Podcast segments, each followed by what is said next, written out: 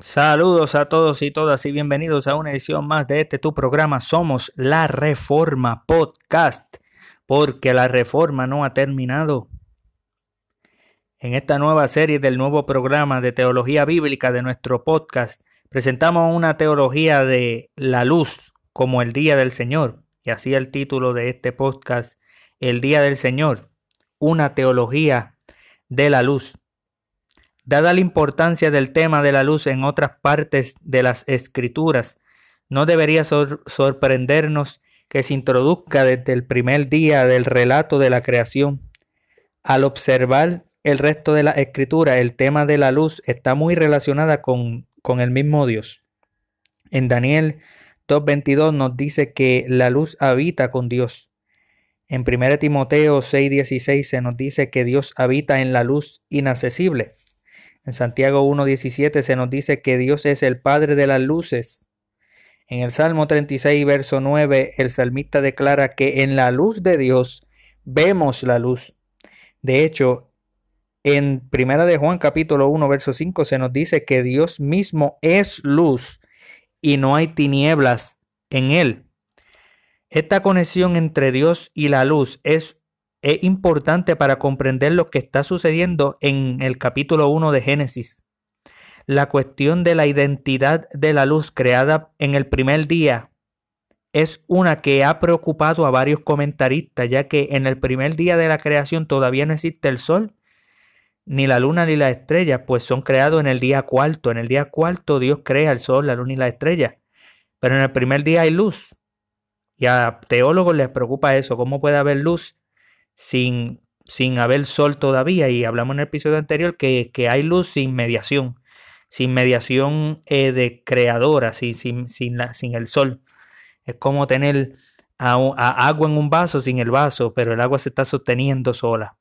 Y eso es preocupante, pero eso es milagroso porque ese es el Dios de, es el Dios de la creación. Entonces, ¿qué luz podría ser esta en el, en el verso 3 que dice, y dijo Dios sea la luz y fue la luz? Creo que la mejor respuesta a esto es basarse en el significado teológico que la luz, de, la luz que vemos en otras partes de la escritura y en algunas pistas contextuales dentro de este mismo pasaje, y ver que la pregunta de la iluminación eh, de este verso tiene que ver con la luz de la gloria de Dios, de la Shekinah de Dios, la luz del Espíritu, la luz del reino en el que Dios habita y cómo Dios brota en el resplandor del Espíritu, en esa luz inaccesible, cómo Dios mismo es luz y trae las cosas a la luz, podemos entender parte de lo que está sucediendo aquí a la luz de esto. El verso dice que Dios le llamó a la luz día, y esa es la conexión que queremos hacer en este episodio sobre la luz creada antes de la luminaria. La luz creada antes del sol que da luz es la luz de la gloria de Dios esa luz creada antes del, del, sol que da luz, esa luz es la luz de la gloria de la Shekinah de Dios, de, de la gloria de Dios. Y Dios le llama a esa luz día en el verso 5. Este es el día del Señor. Aquí donde está la conexión que hablamos en el episodio anterior entre la luz y el día del Señor, el día del juicio, donde la gloria de Dios se muestra. Es importante reconocer también una conexión entre luz y juicio. También eso es importante. Esto es algo que tenemos incluso dentro de nuestro propio idioma. Hablamos de ponerle foco a ciertos temas y hablamos de la forma en que la gente se esconde de la oscuridad. Eso es un tema recurrente alrededor de la escritura. El mismo tema de Génesis 1 aparece alrededor de la escritura. Miren como dice en Génesis capítulo 3, verso 16 en adelante sobre la luz y la oscuridad, porque de tal manera amó Dios al mundo que ha dado a su Hijo unigénito para que todo aquel que en él cree no se pierda, mas tenga vida eterna, porque no envió Dios a su Hijo a morir al mundo para condenar al mundo, sino para que el mundo sea salvo por él. Y el que en él cree no es condenado, pero el que no cree ya ha sido condenado porque no ha creído en el nombre del Señor, en el nombre del unigénito Hijo de Dios. Y esta es la condenación, escuchen, que la luz, Cristo, que la luz vino al mundo y los hombres amaron más las tinieblas que la luz. Esa es la condenación, ese es el juicio. porque sus obras eran malas, dice el verso 19. Y el verso 20 dice, hablando de una descripción, todo aquel que hace lo malo aborrece la luz y no viene a la luz para que sus obras no sean reprendidas. Mas el que practica la verdad viene a Cristo, viene a la luz, para que sea manifiesto que sus obras son hechas en Dios. Y le hablaba obviamente de, la luz, pues, que la luz es Cristo, porque es el precedente de Juan, eh, capítulo 1, que dice en el verso 4, en Él está la vida, en Cristo, en Él, en el verbo encarnado, que en el verso 14 del Juan 1 dice, y el verbo fue hecho carne y habitó entre nosotros y vimos su gloria, su shekinah, como la shekinah, como la gloria del unigénito Padre lleno de gracia y de verdad, es en el verso 4 que en el, en el verso 4 que dice que en él, en ese verbo estaba la vida y esa vida era la luz de los hombres, la luz en las tinieblas resplandece y las tinieblas no prevalecieron contra ella. Así que es importante reconocer también una conexión entre la luz y el juicio. Esto es algo que tenemos incluso dentro de nuestro propio idioma. Hablamos de sacar las cosas a la luz, hablamos de ponerle el foco en ciertos temas, sacarle la máscara a las cosas. Y hablamos de la forma en que la gente se esconde en la oscuridad. Luz en revelación, luz en iluminación, luz y conocimiento y comprensión de todas las cosas. Esto va junto todo. Y vemos esto desarrollado como temas a lo largo del resto de la Biblia.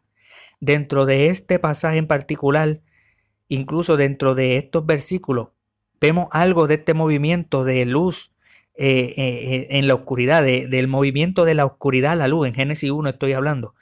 Vemos este movimiento de la oscuridad a la luz, de la tarde a la mañana, que también culmina en juicio, en el día del juicio.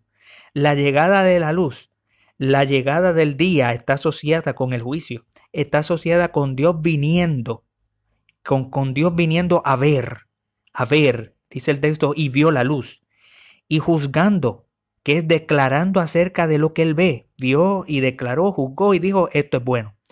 Esta es una de las cosas que vemos dentro de los profetas y dentro de la literatura profética de la escritura, que cuando llega la luz, el día viene del juicio de Dios. El día del juicio de Dios viene porque todo va a salir a la luz.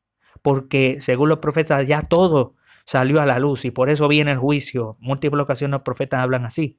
El amanecer del día revela acciones que se han ocultado formalmente y Dios declara acerca de ellos si son buenos o malos. Así como Dios declara la bondad de las cosas después de crearlas en el clímax de cada día. Dios dijo, y esto es bueno, y esto es bueno. La creación de la luz, entonces, es el primer día.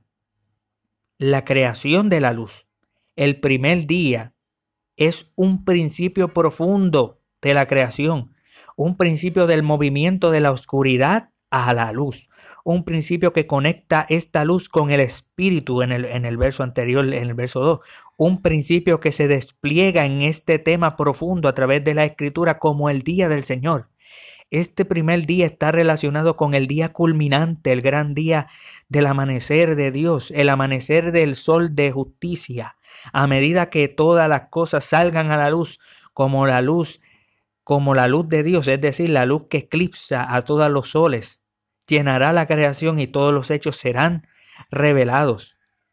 Y así es como la escritura dice constantemente.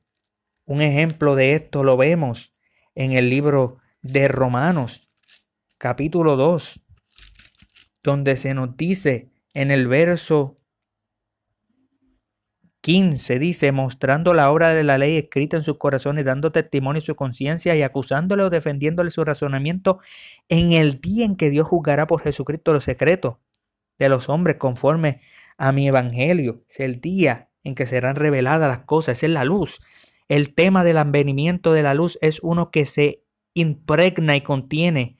Toda la escritura habla de eso, de la luz y juicio. Está asociado con eventos específicos de liberación y juicio con la salida del sol y la caída del juicio sobre Sodoma y Gomorra, con la salida del sol y Jacob alejándose, cojeando de su, de su encuentro con el ángel del Señor, con la salida del sol y la caída de las aguas del mar rojo sobre los egipcios y la liberación de Israel. También está asociada con la venida de Cristo, la luz que ha venido al mundo, que leímos en Juan 1, la luz que las tinieblas no pudieron comprender, que no pudieron captar, aprehender o, capturar. Está asociada con el amanecer de la luz de Cristo en los corazones de los cristianos, como vemos en el capítulo 4 de Segunda de Corintios. Este es un acto de una nueva creación. Como el sol de justicia sale con sanidad en sus alas, como dice Miqueas, y como un nuevo día nace el día del Señor. La resurrección de Cristo ocurre al amanecer de un nuevo día, el primer día de la semana, el primer día de una nueva creación, el octavo día. Sale el sol. Y aquí vemos algo de lo que significa este tema, el tema del amanecer de la luz. La luz amanece en nuestros corazones por fe en Jesucristo. La luz que amaneció en la resurrección de Cristo y la luz que amanecerá hoy y por siempre en esa gran venida de Cristo en juicio, en su última venida, en el día del Señor, en el día de la luz. Amén.